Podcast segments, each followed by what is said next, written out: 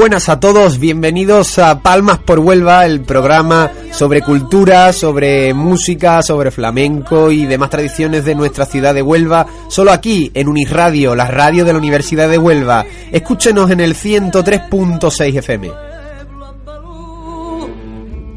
Huelva con sus colombinas, tierra llana, tierra cautiva, la de las tres caravanas, De nuevo, muy buenas a todos, bienvenidos a Palmas por Huelva. Soy Tony Garrido y hoy están conmigo acompañándome desde panel de control Zeus Toledo. Buenas Zeus, ¿cómo estamos? Buenas, pues aquí estamos, otro día más. Bueno, y tenemos con nosotros también, justo aquí al ladito, a nuestro compañero Dani Pérez, que también van a estar con nosotros en esta tertulia para hablarnos sobre diversos temas. Ahora que se acerca la Navidad, pues más aún, ¿verdad, Dani? Buenas tardes, Tony. Pues sí, se acerca ya este, estas fechas tan especiales y la verdad es que pues muy emocionado, ¿no? De volver otra vez a estas fechas tan significativas y con todo lo que ello conlleva, no sé. Y nosotros que estamos aquí, Dani Ceu, eh, también gracias a Rocío, desde aquí le agradecemos a ella y a Paloma la oportunidad brindada para poder estrenar en este primer programa eh, Palmas por Huelva y si quieres comenzamos explicando un poco cuál va a ser la dinámica de este nuevo programa de Unirradio. Brevemente eh, os queremos comentar que es un programa, como hemos dicho antes, sobre cultura, eh, hablaremos sobre las tradiciones que tiene nuestra ciudad, los distintos eventos culturales que organice el ayuntamiento, la diputación o distintos municipios. Hablaremos también sobre la música, porque sabemos, Dani, que la música es cultura, ¿verdad? La música es ese gran desconocido para todas las personas, ¿no? Eso que nos hace felices día a día, no sé. Y aquí en Huelva, además, tenemos tenemos, vamos, desde luego un ejemplo musical eh, para todos los ámbitos en- en- con respecto al, al palo flamenco. Tenemos la peña flamenca que visitamos una el otro día y que muy próximamente, Dani, en el siguiente programa haremos un buen reportaje sobre eso. Porque allí es donde se imparten clases de guitarra, de flamenco en general.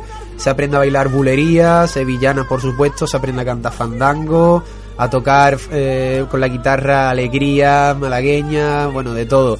Y claro, aparte de, de música, no nos centraremos solo en eso, hablaremos también un poco de teatro, de pintura, en general de, la, de las actividades culturales y las tradiciones, ¿no? las costumbres que tenemos aquí en Huelva provincia, que es una tierra muy rica, Dani. La verdad es que sí, tenemos un patrimonio muy muy rico y una herencia que nos han dejado que la verdad es que deberíamos sentirnos orgullosos por ello, ¿no? Con todo esto que, hemos recibido.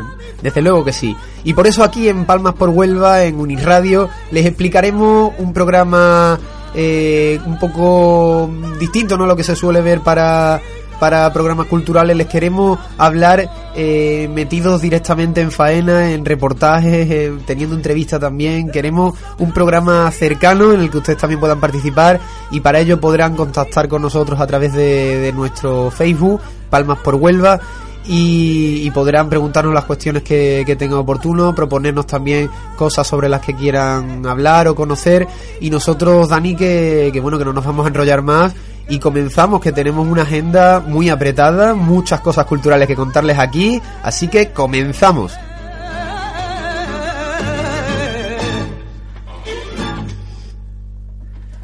Pues en primer eh, el primer asunto no del día, el primer eh, reportaje ¿no? que tenemos aquí, vamos a hablar eh, de la agenda que tenemos para la Navidad.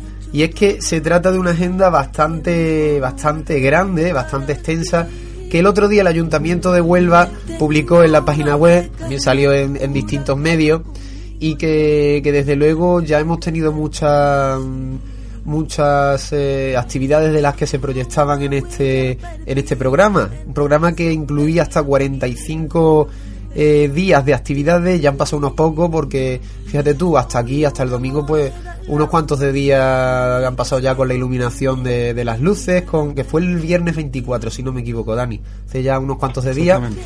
Y, bueno, tenemos también en el ayuntamiento a las 7 y a las 8 todos los días la iluminación con un mapping, creo que se llama. Yo en estas cosas me pierdo un poco. Un juego de luces y música en el que suena con los altavoces eh, Viva la Vida de Coldplay y se puede ver también eh, las luces, ese, ese juego, esos destellos que realiza. Yo no sé si lo has visto, Dani. Todo en sincronía, todo muy armonizado, muy bonito. La verdad es que si no lo han visto, es una, una muy bonita. Desde luego es para visitarlo porque a cada hora, a las 7 y a las 8, recuerden, eh, es mucho el público que se da cita para poder ver el espectáculo y desde luego eh, es precioso. Pues les contamos un poco las actividades que, que tiene preparadas eh, las navidades, ¿no? Eh, el 24 de noviembre comenzaba con, con esta iluminación de, del alumbrado de Navidad y finalizará el próximo 7 de enero. Desde entonces, bueno, hay que destacar que, que, gracias a los comerciantes de Islas Chicas, a la agrupación de calles del centro y también a la Junta Gestora de la Hermandad del Perdón, eh, vamos a tener esta serie de actividades. Eh, son, en concreto, destacaba el alcalde de Huelva, eh, más de 200 actividades culturales y tradicionales con las que querían conseguir unas navidades llenas de vida en toda la ciudad. También destacaba que, que va a ser unas navidades con cultura en los barrios también, con actividades en los barrios y en la que todos disfrutaremos y podremos contribuir y beneficiar a que el sector comercial de Huelva también salga un poco a flote en estos días que, que bueno, recordamos que son para, para comprar, ¿no? Para consumir y tal. Y bueno, yo creo que, que mediante este aspecto cultural también se puede dinamizar el aspecto económico de la ciudad, ¿verdad? Pues sí, la verdad es que mmm, teniendo en cuenta que estas fechas son tan señaladas, deberíamos aprovecharlo no solo para aprender nuestra cultura, sino para pues disfrutar de la fiesta, disfrutar de estas vacaciones y amenizar todo esto con, pues ya como ha dicho Tony, ¿no? La verdad es que tenemos muchísimas actuaciones y yo creo que la gente de Huelva no es consciente de todo lo que podemos disfrutar estas navidades aquí en Huelva y todo lo que tenemos por aquí eh, actividades en, tanto en el centro como en Isla Chica, La Orden e incluso en el Torrejón. El ayuntamiento ha preparado un, un maratón de actividades, muchas sorpresas, tendremos mercadillos, tendremos eh, en Islas Chicas, allí donde vive Zeus además, una pista de hielo, la nieve artificial que, que es nuevo este año, muchas zambombas, campanilleros en los que nos incluimos nosotros también, Dani, el grupo de, de campanilleros de la esperanza, también los del perdón, varios pasacalles, de charangas, de animaciones para los, los chiquillos, eh, teatro, por supuesto, en, la Casa Colón y en el Gran Teatro, cuentacuento, en el que, por cierto, también vamos a, vamos a tener presencia. Dani, Palmas por Huelva tendrá presencia en estos cuentacuentos que organiza el periódico Huelva Información. Habrá talleres infantiles, conciertos, exposiciones, cartero real y, y bueno, y la cosa sigue así. Eh, se supone que es un, un, programa en el que se incluyen actividades de todo tipo y en el que hay que agradecer también la colaboración de Aqualón, de varias escuelas de Navidad y varias empresas, varios comercios, eh, porque sin ellos no sería posible esto. Recordemos que Aqualón va a celebrar eh, también un concurso de campanilleros, va a tener talleres, va a tener mercadillos, va a tener distintas actuaciones musicales y bueno, en general este año parece que Aqualón tiene una oferta cultural también para las navidades muy buena, muy interesante. Nosotros nos pasaremos, ¿verdad? Sí, hombre, por supuesto. La verdad es que Aqualón últimamente está eh, favoreciendo mucho el trámite de personas en su, en su centro y demás. Y la oferta que ofrece esta Navidad es bastante curiosa. Además recordamos que Aqualón cuenta ahora con también con bares que, que, lo que hacen es hacer un poco gala de esa gastronomía que, que tan famoso tan famosa hace a, a nuestra ciudad Huelva que por cierto recordamos aquí también un breve inciso. También es cultura en nuestra gastronomía. Zeus eso le hace la boca agua cuando hablamos de, de gastronomía y, de Huelva. y más que venido sin desayunar vamos aquí me tiene echando la madita. Jolín pues la una y pico de la tarde Zeus no vea eh, el hambre que tienes que tener. Bueno pues nosotros que también queríamos hacerle un guiño a a Santa Elías, a Santi Elías, por supuesto, por Hombre. esa estrella Michelin que hace una semana y pico pues le, le concedieron y, y, bueno, desde aquí, desde Palmas Hora también nuestro reconocimiento, nuestra enhorabuena, porque la gastronomía también forma parte de nuestra cultura y desde luego a Cantum se ha superado una vez más y ha conseguido ese, ese reconocimiento tan merecido. Hombre, y la verdad es que merecidísimo, porque la verdad es que valorando su esfuerzo y... Es un pedazo de artista. Bueno, pues y nosotros que en este domingo seguimos explicando eh, las distintas actividades que tiene el ayuntamiento para las navidades. En concreto les vamos a hablar también del día 21 de diciembre en el que tendrá lugar la zambomba en la Plaza de la Constitución, en el propio ayuntamiento, y un gran pasacalle de campanilleros por el centro. El día 28 de diciembre es el turno para la zambomba rock también en la Plaza de la Constitución en el ayuntamiento. Zambomba rock, Tony. Zambomba rock.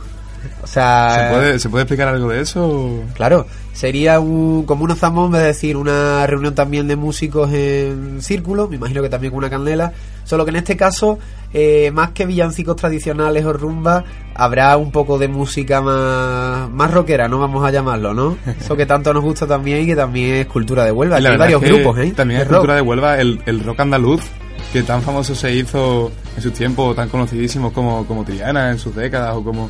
Y la verdad es que es, una, es también una, un patrimonio nuestro que es, admirable de conocer. Desde luego hay grupos muy interesantes también de rock que no solo es- no solo en Huelva tenemos cultura flamenca, vamos a, vamos a decirlo así. También tenemos eh, grupos de pop, grupos de rock. El otro día escuché yo el grupo Estuaria en la- también en la Plaza de la Constitución y son grupos a tener en cuenta que desde luego a lo largo de estos programas eh, contactaremos con ellos, Dani Zeus y tendremos a bien escuchar un poco sus temas, ¿verdad? Encantado, encantado. Todo lo que sea cultura, música, vamos, y no solo flamenco, como estamos diciendo, también rock. Claro. Y otras cosas muy grandes que tenemos aquí. Pues allí estaremos nosotros el 28 de diciembre para escuchar esa zambomba rock. Y el día 29 tendrá lugar en la Casa Colón la fiesta de clausura de Huelva como capital española de la gastronomía. En cuanto al apartado, eh, vamos a llamarlo más cultural, de teatro, eh, hay programaciones tanto en el Gran Teatro como en la Casa Colón, en las que se ofrecerán eh, conciertos de jazz, teatro también, bolos de teatro, ballet, un poco de humor también con distintos humoristas, habrá un Belén musical, conciertos y exposiciones. Recuerden ustedes que también desde el día 24 de noviembre, desde el viernes pasado, está abierto, bueno, el viernes pasado no, el anterior está abierto eh, la Casa Colón esa exposición de belenes de Playmobil, Dani. Belenes de Playmobil son yo no sé cuántas cientos de figuras que organizaba eh, la Hermandad del Cautivo y que, que desde luego todas las navidades es una cita para poder acudir y para poder ver todos los Playmobil en ese Belén tan grande. Yo no sé si tú lo has visto, Ceu. Yo no, yo todavía soy nuevo por aquí, pero vamos, encantado. Lo tengo ya apuntado a la agenda. Eso es, pues vamos, cualquier día de esto lo puedes visitar. Dani, no sé si tú lo has visto. Y, y aunque sea de Playmobil, es, es muy admirable de ver porque lo tiene muy bien conseguido con figuras tan simples como son los Playmobiles, ¿no? Siempre se ha dicho que, que es más sencillo que el mecanismo de un Playmobil, ¿no? Tienen las manos que se mueven para arriba y para abajo y ya está. Pero la ambientación que consiguen darle con esos trajes, con esos ambientes, con esos paisajes, con todas las escenas que montan, de todo lo relacionado con, la, con el misterio de la Navidad y demás, es digno de ver. desde luego es una, una cita para poder eh, comprobar todo ese trabajo.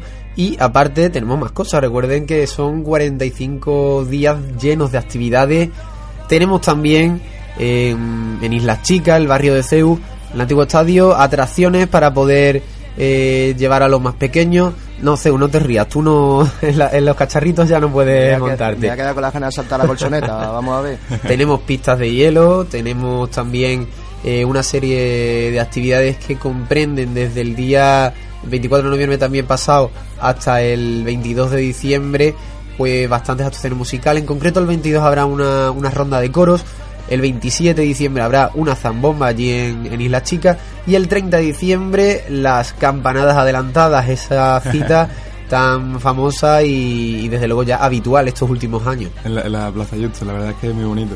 Me gustaría recalcar, Tony, que esta- estas navidades, desde pues aproximadamente la primera quincena de diciembre, de ahí en adelante, tendremos aquí en la pista esta de la Plaza Houston, del antiguo estadio, a un patinador muy muy famoso de aquí de Huelva que se llama Juan de, ¿Ah?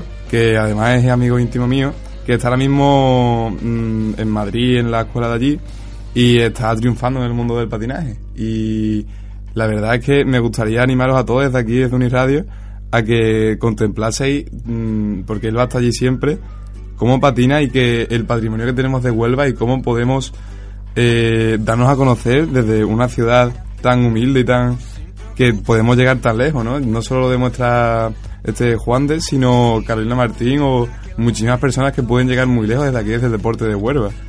No sé, me parece admirable por ello. Desde luego que sí, tenemos una serie de deportistas increíbles y muchos de ellos de unas modalidades deportivas que a lo mejor la gente pues obvia un poco, ¿no? Pero que ahí están también y dando la talla y, haciendo méritos para desde luego de reconocérselo.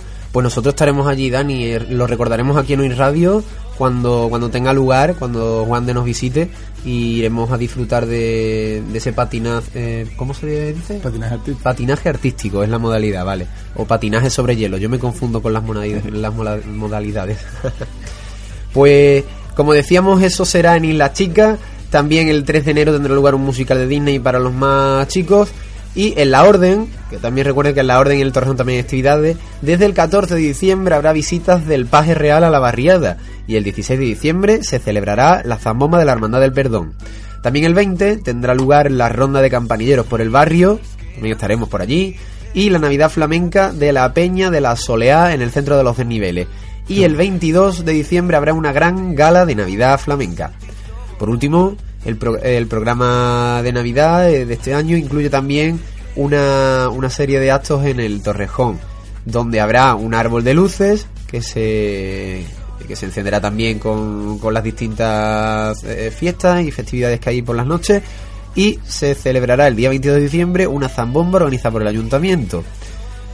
Y, y que también estaremos por allí aportando nuestro, nuestro granito de arena musical en este caso y por supuesto cubriendo para, para el programa, para Palmas por Huelva, ese aspecto cultural, en este caso más musical, de, de la ciudad que, que relanza estos días de Navidad su cultura y, lo que hace es pues ser una, un escaparate para, para todos los turistas que quieran se, se pasen por aquí por nuestras calles, vean los alumbrados, disfruten de las actividades culturales, gastronómicas, musicales.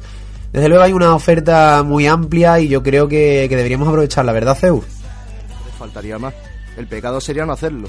Desde luego. Yo creo, Dani, que tenemos una, unas navidades cargaditas de regalo, ¿no? Como se dice. Exquisita. Vamos Estas a tener- van a ser exquisitas. Vamos a tener muchas actividades. Pues nosotros, que, que les hemos hablado de la agenda de Navidad, eh, pasamos un poquillo con la música y volvemos en un momentillo porque tenemos muchas más cosas que contarles. ¿Cómo te mira? Dime cómo te mira.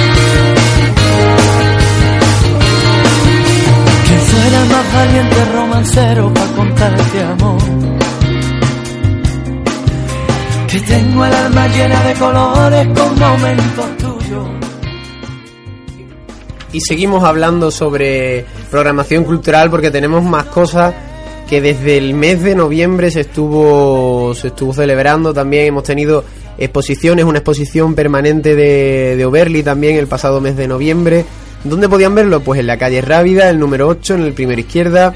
También hemos tenido la exposición de Vivir es lo mejor de Manuel Vázquez Domínguez que podían verlo hasta el, eh, el pasado día 12 de noviembre también en el Museo de Huelva, un sitio al que también visitaremos próximamente, Dani, que seguro que tiene muchas cosas que contarnos. Un sitio interesantísimo y intentaremos acercaros lo más posible todo, todo esto que nos ofrece, ¿no? También teníamos una exposición sobre Juan Ramón Jiménez en la cultura escolar española de la Fundación Zenobia Juan Ramón Jiménez. Eh, presentación eh, a cargo de, de autores y, y bueno y también pues eh, una, una, una exposición que se va a alargar hasta el día 22 de diciembre. La pueden ver ustedes en el Teatro Municipal Salvador Tábora de Almonte. Desde luego una exposición muy importante dado que, que estamos de aniversario con este poeta universal eh, por un Premio premio, Nobel. Nobel. premio Nobel y además de Huelva, fíjate tú si tiene mérito. Haremos un reportaje especial sobre Juan Ramón Jiménez y de hecho eh, quiero también que hacer una, un proyecto en el que aparezcan varias personas de la ciudad eh, recitando uno de sus poemas, en concreto Platero y yo. No sé si conocéis esa obra de Juan. Ramón. La conozco hasta yo, que no soy ni de aquí. O sea, es mundialmente conocida. Me encanta Platero, desde luego eh, tendremos ese ese merecido reconocimiento a, a Ese Juan pequeño Ramón. y peludo reconocimiento a Juan Ramón. Desde luego. Tiene, ¿cómo era? Plata de acero y de luna, ¿no? Bueno, ya, ya lo tendremos por delante porque de memoria es difícil acordarnos de todo, pero poesía eh, viva de la mano de, de Almonte en este caso y, y no se nos olvida, Juan Ramón Jiménez lo tenemos ahí para, para el próximo programa, sino el siguiente y tendremos además una, una sorpresa muy bonita, muy bonita.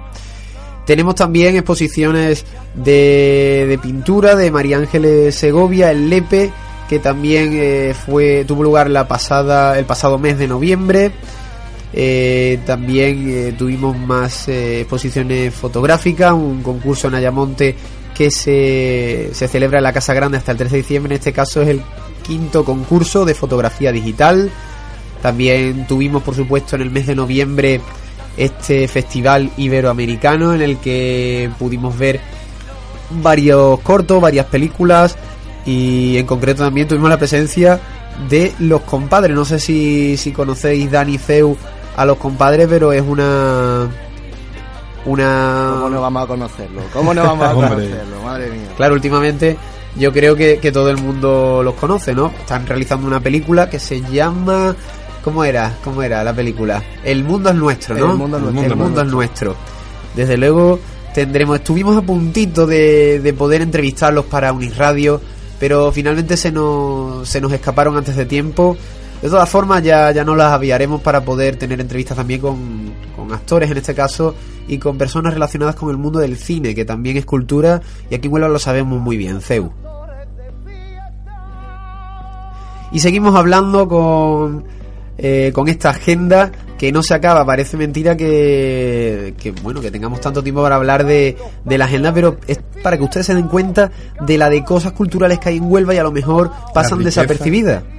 De hecho, Dani, hace dos semanas creo que fue, hubo unas jornadas patrimoniales de las del Andévalo y se celebraron en Calañas, un pueblo además en el que tenemos muchos amigos y, pudimos disfrutar de, de numerosas actividades gastronómicas, culturales, esas jornadas patrimoniales que organizaba el Ayuntamiento de Calaña. Este, este año le tocaba dentro del Andévalo este, este pueblo.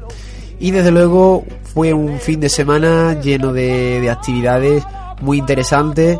Eh, aprovecho también para decirles que por allí por Calañas hay una hay un sendero, un camino por Sotiel Coronada que merece la pena coger y un domingo, Con mira, como hoy o, o un sábado, coger y, y andar. Cebo, a ti a lo mejor te iba a dar un poco más de, de problemas porque hay que escalar un poco y tal. Bueno, está, bueno, está. El monte está para las cabras. pues Dani y yo iremos La por allí. es que es un sitio magnífico. Hay un laguito pequeñito y además se ve Eso es. como una lengüeta de, de la tierra entra en este, en este río y forma allí un, espectáculo de naturaleza bellísimo para y no está tan lejos de Huelva, para los que son de Huelva capital no está. Exactamente. Desde luego es una tierra llena de encanto, calañas con Sotiel coronada y, y ya le- desde Palma Funeral le recomendamos que lo visiten, que hagan un día de senderismo por allí y que disfruten de, de su naturaleza, de su aire puro, de su gastronomía y de su tranquilidad. Allí se pueden relajar perfectamente de tanto ruido que hay en la ciudad, de tanto estrés, tanto trabajo. Ahí es el, es el sitio indicado para poder descansar, Dani. La verdad es que la Sierra de Huelva en sí, en su, en su conjunto, es un sitio magnífico para todas las personas que vivimos en la ciudad, porque la ciudad siempre conlleva esa, esa denotación de estrés y de mm, nerviosismo por las calles, los coches, la contaminación, el ruido. Mm, la verdad es que la tenemos aquí al lado y muchas veces ni nos damos cuenta de que esta, este gran regalo que tenemos aquí y del que podemos disfrutar. Bueno, pues nosotros, Dani, que, que tenemos muchas más cosas que contarle, pero no solo de agenda, sino de más, más reportajes y otros ámbitos. Continuaremos en el siguiente programa con la agenda, explicándole también brevemente algunas cosas en las que ustedes pueden ver. De todas formas, pueden verlo a través de nuestro Facebook, Palmas por Huelva, todas las actividades que se celebrarán durante este mes en, en la provincia de Huelva. Pero antes tenemos que hacer una pausa, pero continuamos, solo aquí, en Uniradio. José ha visto que su vara de nardo está florecida y a su cena en la cara se le ponen a María. El buey y la mula le dan su calor y al rey de los cielos la noche nació. Ale. los pastorcillos y en Navidad le regalan a Rey de los cielos que está en el portal del campo la hoja, del huerto el laurel, que ya está cantarito, que la ropa y meloja, la ropa y meloja de menta y de miel, ya le llevan a Rey de los cielos mantilla. Volvemos con Palmas por Huelva, aquí en Uniradio 103.6 FM. Y les hablamos ahora de, de un pintor onubense que, que ha realizado en estos últimos eh, años un trabajo bastante conocido por, por la sociedad onubense. Dani, no me digas que tú nunca has visto por el Facebook un dibujo a lo mejor de un monumento Será- de Huelva. ¿Quién, quién puede ser? ¿Quién puede ser? Yo creo que te refieres al señor Espuelas, ¿no? Por supuestísimo que sí. Famosísimo Andrés. Espuelas, un, un pintor de, de aquí de Huelva que, que curiosamente comenzó trabajando en, en otro ámbito y finalmente decidió eh, volcarse con esta vocación su vocación con y el dibujo. volcó directamente al dibujo. y ha tenido tanto exposiciones en el periódico en Huelva de Información como en, en ABC también. Ha, ha hecho numerosas obras eh, sobre monumentos de Huelva. En concreto era una exposición de 48 monumentos de Huelva que se extendía a más de 50.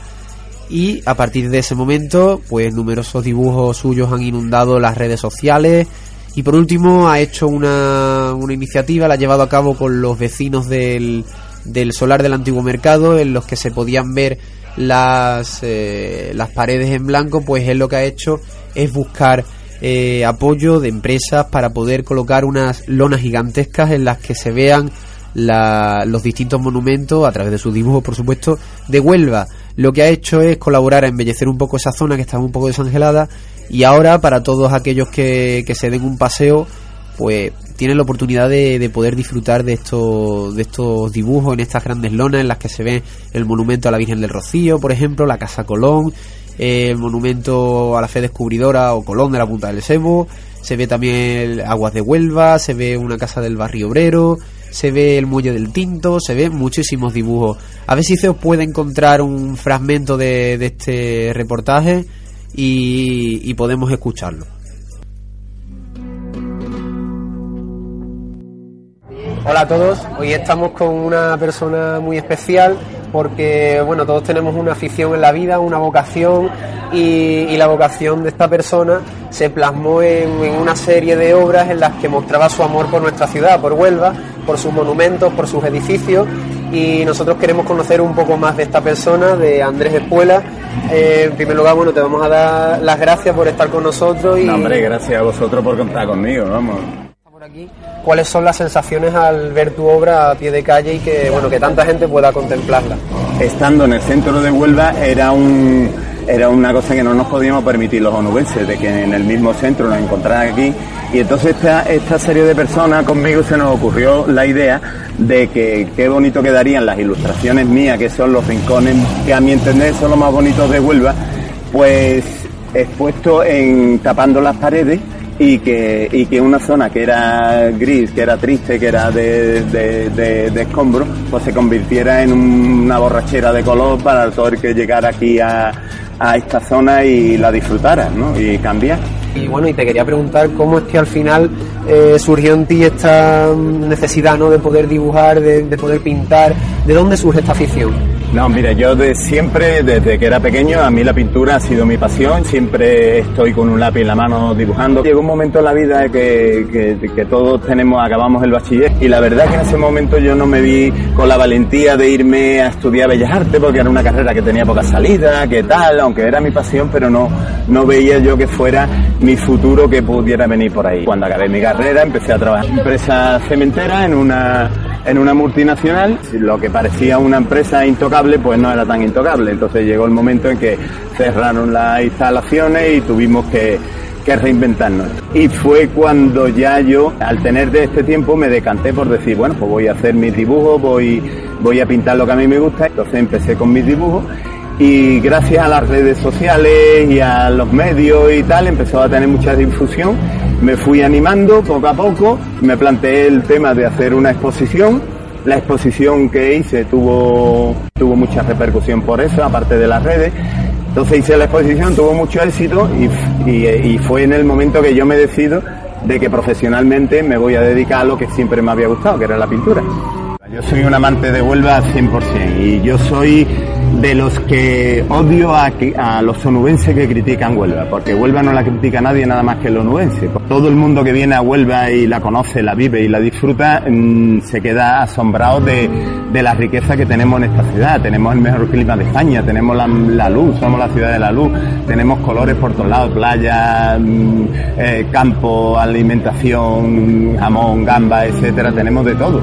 Entonces, nosotros mismos somos los que nos criticamos en un momento dado y entonces eso yo lo odio, ¿no? Y entonces yo, cuando yo me dedico a esto, lo primero que, que, me planteo es hacerle ver a la gente de los rincones tan maravillosos y tan bonitos que pasamos por delante de ellos y no nos damos cuenta de lo acostumbrados que estamos de verlo, de, de que tienen una gran belleza que no somos una ciudad que se caracterice porque sus monumentos son impresionantes y nada, pero que tenemos muchos rincones que son muy, muy de enorgullecerse y de, y de apreciarlo. ¿Y cuántas, cuántas obras componen el, los distintos este, murales? este mural lo componen 11 obras. La colección de mi Huelva que yo tengo editada son 50 ilustraciones, que son 50 rincones. Aquí, para realizar este proyecto, necesitábamos sponsor, porque esto no es publicidad, esto es un patrocinio. Es decir, la, las empresas que han colaborado en este proyecto nunca han ido buscando la publicidad de su empresa. Lo que sí es que toda empresa que patrocina un proyecto tiene que figurar su nombre y por eso aparecen los logos de las empresas que cada imagen pues la ha patrocinado un, una en concreto. Agua de Huelva, la Anticupe, la Caixa, de la Nuba, con Caservi. Son 11 empresas las que han, han, participado en este proyecto.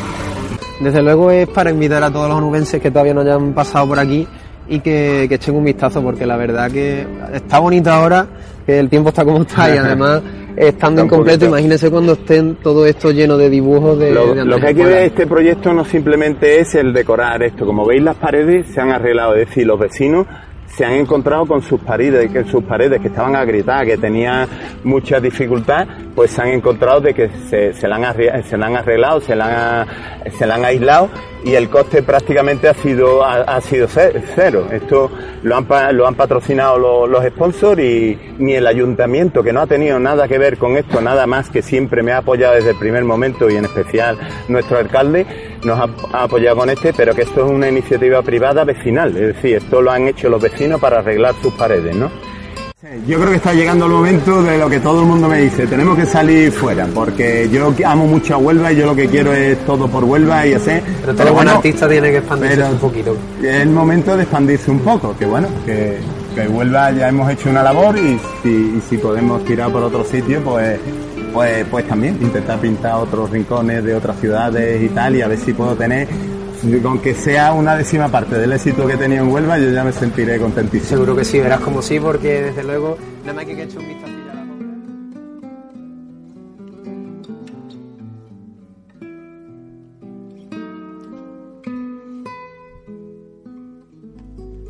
Desde aquí agradecemos a Andrés Espuela ese, ese tiempo que nos dedicó para poder explicarnos un poco las cuestiones más importantes sobre su trabajo, en este caso las lonas sobre los monumentos de Huelva, sus dibujos, que, que, pueden ustedes visitar, pueden verlo a pie de calle, desde luego, en el antiguo solar del Mercado Antiguo de Huelva. Desde luego, muchas gracias Andrés desde aquí por, por atendernos y por explicarnos un poco esta trayectoria que llevas. Desde aquí te deseamos muchísima suerte para que sigas con esos pedazos de dibujos tan bonitos que estás haciendo y que Digo, tan famosos ilusión, son hechos. Con esa ilusión con la que sigues dibujando cada vez que tiene un rato, como él ha dicho aquí mismo en nuestro programa. La verdad es que hace muchísima falta autores y artistas así tan centrados y tan eh, complacidos con lo que hacen en su trabajo. Desde luego un artista de pie a la cabeza aquí en Huelva y nosotros que pasamos ahora a hablarles sobre Rocío y por qué. Pues bien, saben ustedes que, que esta esta tradición, esta costumbre, forma parte de, de, la historia de Huelva, provincia, en este caso es una costumbre muy arraigada y nosotros no queríamos dejar escapar la primera ocasión en este primer programa para hablar sobre esta, esta tradición, ¿no? sobre esta romería universal conocida eh, aquí en Huelva, en Andalucía y fuera de nuestras fronteras, también en distintos países como Bélgica, Alemania, etcétera. Muy arraigada y muy antigua, Tony, porque aunque los primeros datos y los primeros mm, documentos que se conserven daten del siglo XIV, estos documentos datan sobre una ermita muy conocida ya. Entonces, eh, podemos decir incluso que la creación de la ermita de Rocío es, es mucho anterior a estas dataciones.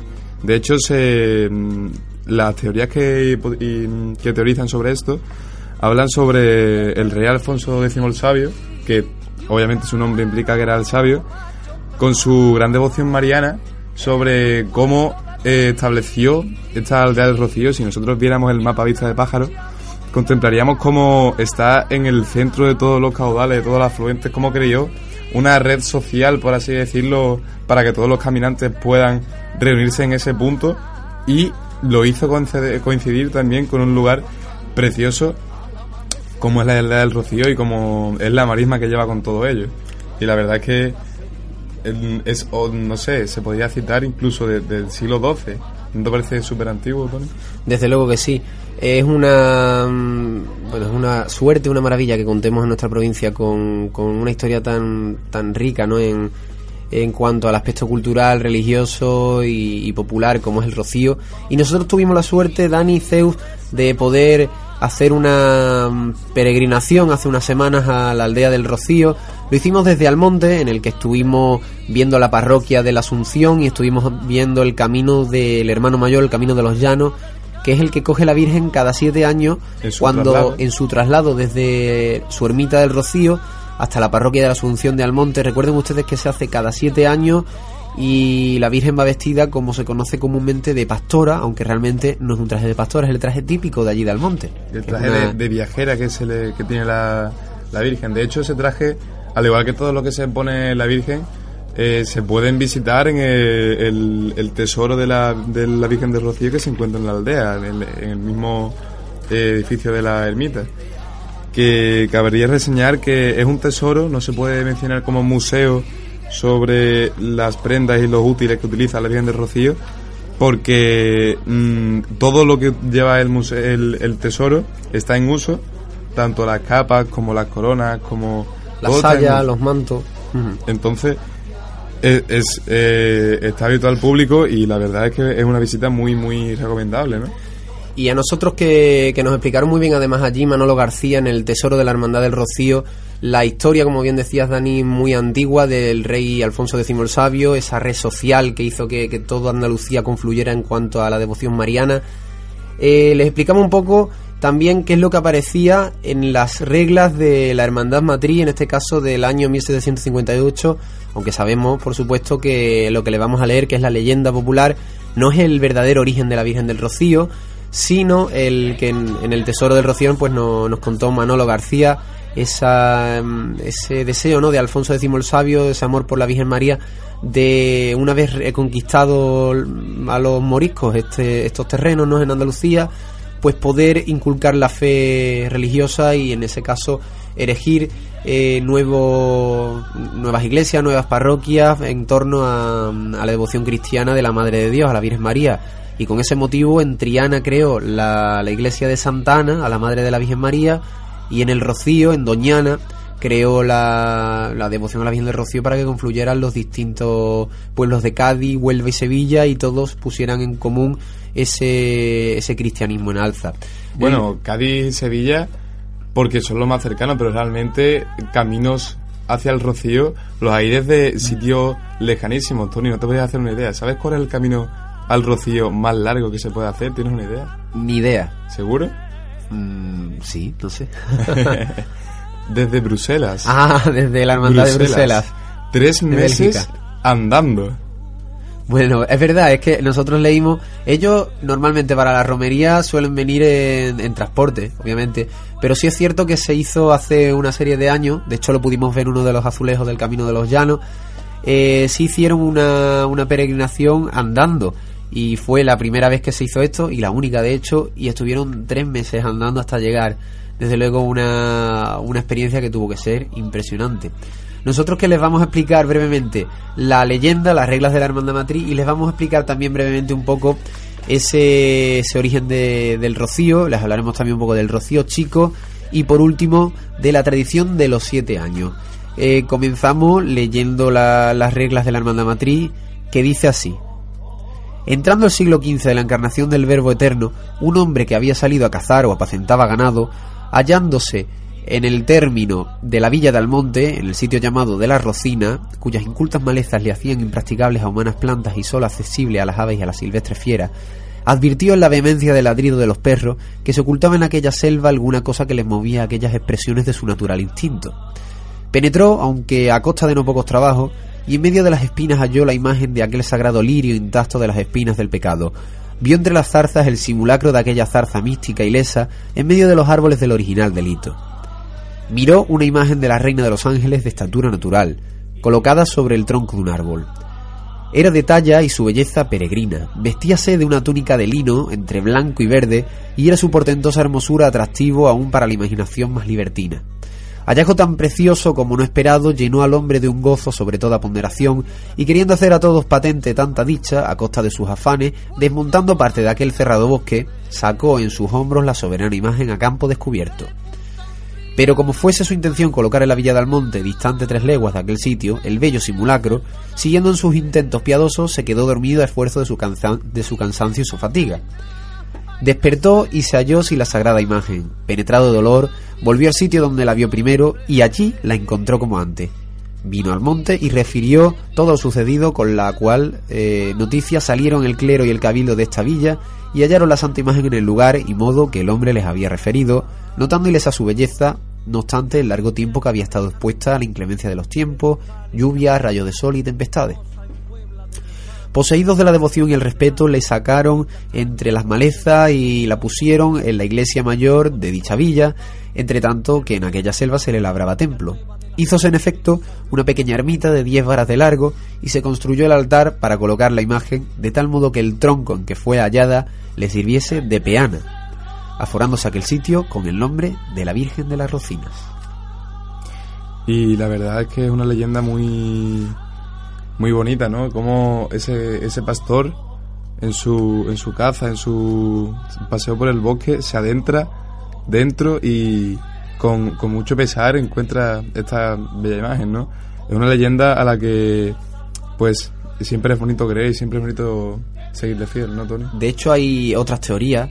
Una teoría dice que al parecer la imagen del rocío en realidad era una virgen de los remedios a la que daban culto los mercedarios, orden de frailes que tantos hospitales, iglesias y bueno y devoción a María dejaron por esta tierra. De hecho, la Merced es un hospital La Merced, mercedario, ejemplo. antiguo hospital mercedario. Eh, estas imágenes se supone que se escondían por el temor a ser destruidas por los moriscos en sus conquistas sobre la España visigótica y se iban descubriendo a lo largo de los siglos eh, como si fueran milagros, no apariciones de la Virgen María para también pues eh, eh, inculcar esa fe, aunque aunque más que dejarlas por ahí para que se descubrieran también se puede entender que fueran escondidas y que allí se descubrieran por los cristianos, como puede ser eh, la historia de la Virgen chiquita de la Reina de los Ángeles del pueblo de Alájar, pueblo de aquí de Huelva, Virgen que apareció en una cueva, estaba la Virgen escondida. Por cierto, un- una Virgen que tenemos que visitar, ¿eh, Dani? Me parece. Y en la cueva es precioso eso. ¿eh? Eh, no obstante, sabemos que fue Alfonso X el Sabio, fantástico rey que y digo eso porque bueno creó el rocío y eso para mí y para mí para. Huelva.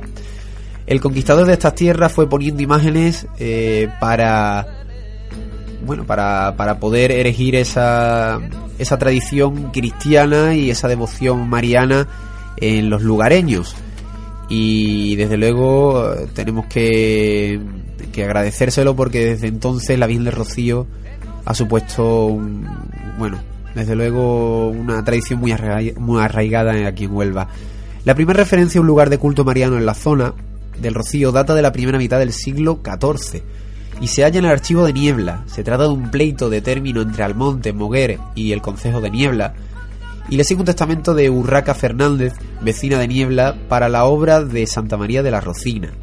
En orden cronológico le sigue el libro de la Montería de Alfonso XI, en que salude a una ermita de Santa María de las Rocinas.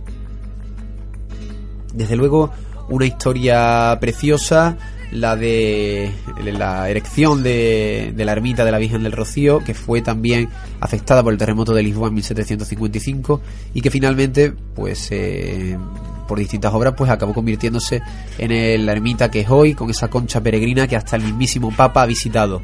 Desde luego, la devoción siempre será más fuerte que cualquier terremoto, y este es un claro ejemplo. Desde luego que sí.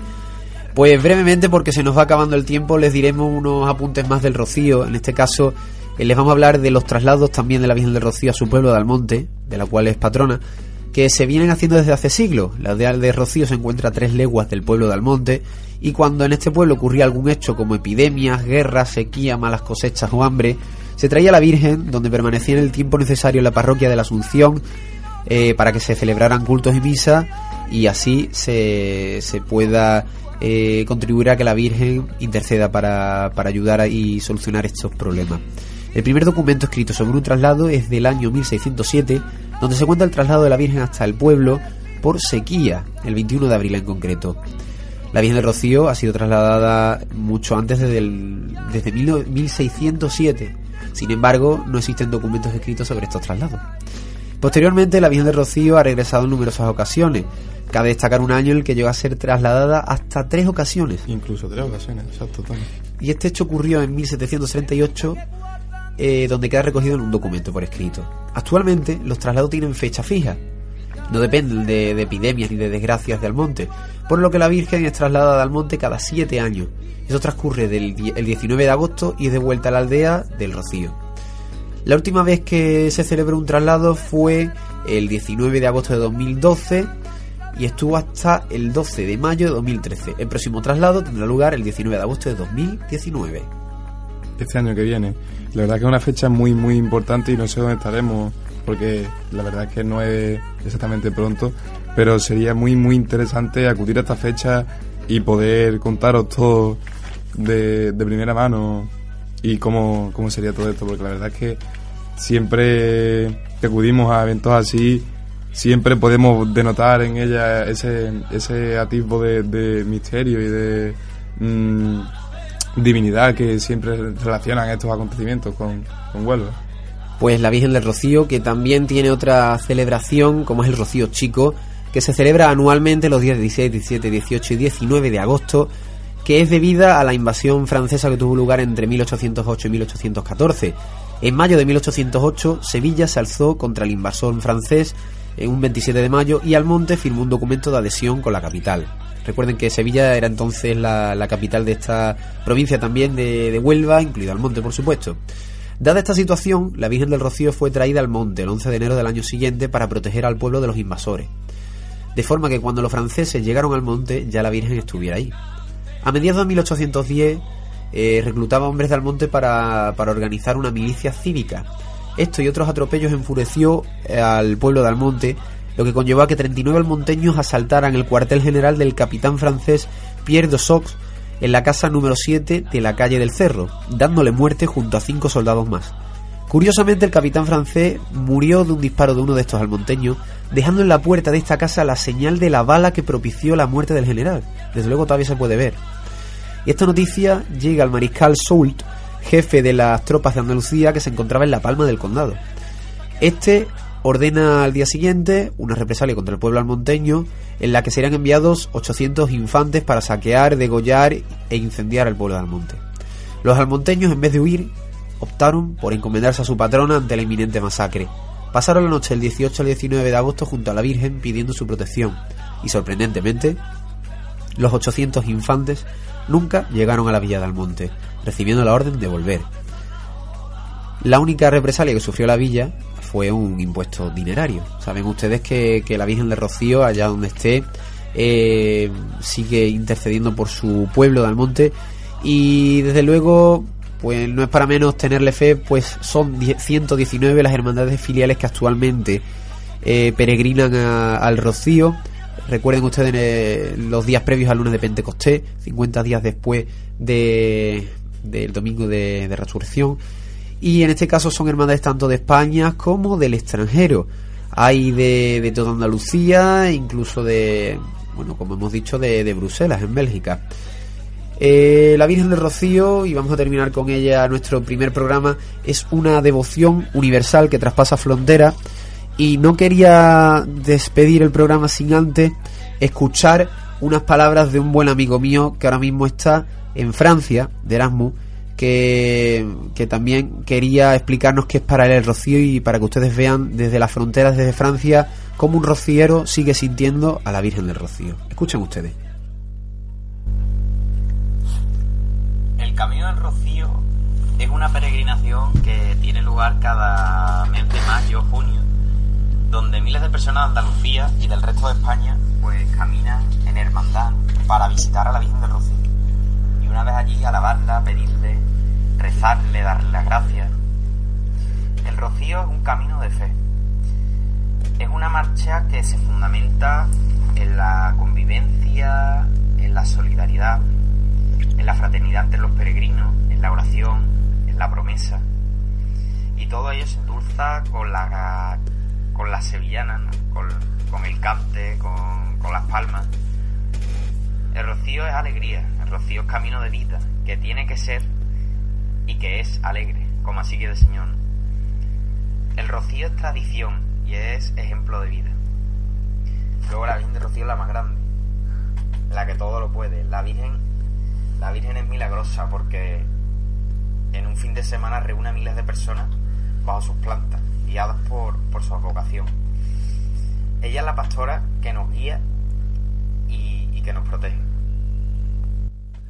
Pues ahí están las palabras de mi buen amigo Julio, que desde aquí le envío un fuerte abrazo y, y, bueno, que sepa Julio que la Virgen del Rocío también está allí con él en Francia y por supuesto con todos nosotros, Zeus, Dani. Con la Virgen del Rocío terminamos nuestro primer programa de Palmas por Huelva y bueno, esperemos que les haya gustado y aquí nos tienen para, para toda para saber toda la información cultural sobre nuestra provincia. Dani, como siempre, un placer estar contigo. Hombre, por supuesto, Tony, encantadísimo. Zeus, como siempre también, un placer tenerte, compañero. Igualmente, Tony. Y nosotros que, que ponemos la música, la intro y, nos despedimos. Recuerden ustedes que estaremos aquí dentro de, muy pocos días para seguir explicándole las cosas de, de, Huelva, esas tradiciones, esas costumbres, esa cultura. Y recuérdenlo, solo aquí en Uniradio, en el 103.6 FM, en Palmas por Huelva. Les ha hablado Tony Garrido con Zeus y Dani. Muchísimas gracias por todo y nos vemos muy pronto.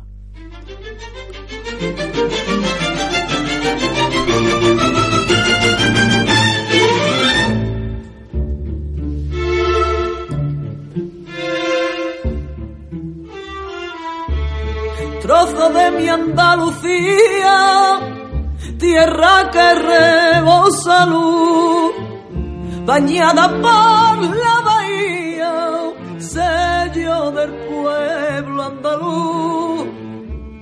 Huelva con sus colombinas, tierra llana, tierra cautiva, la de las tres.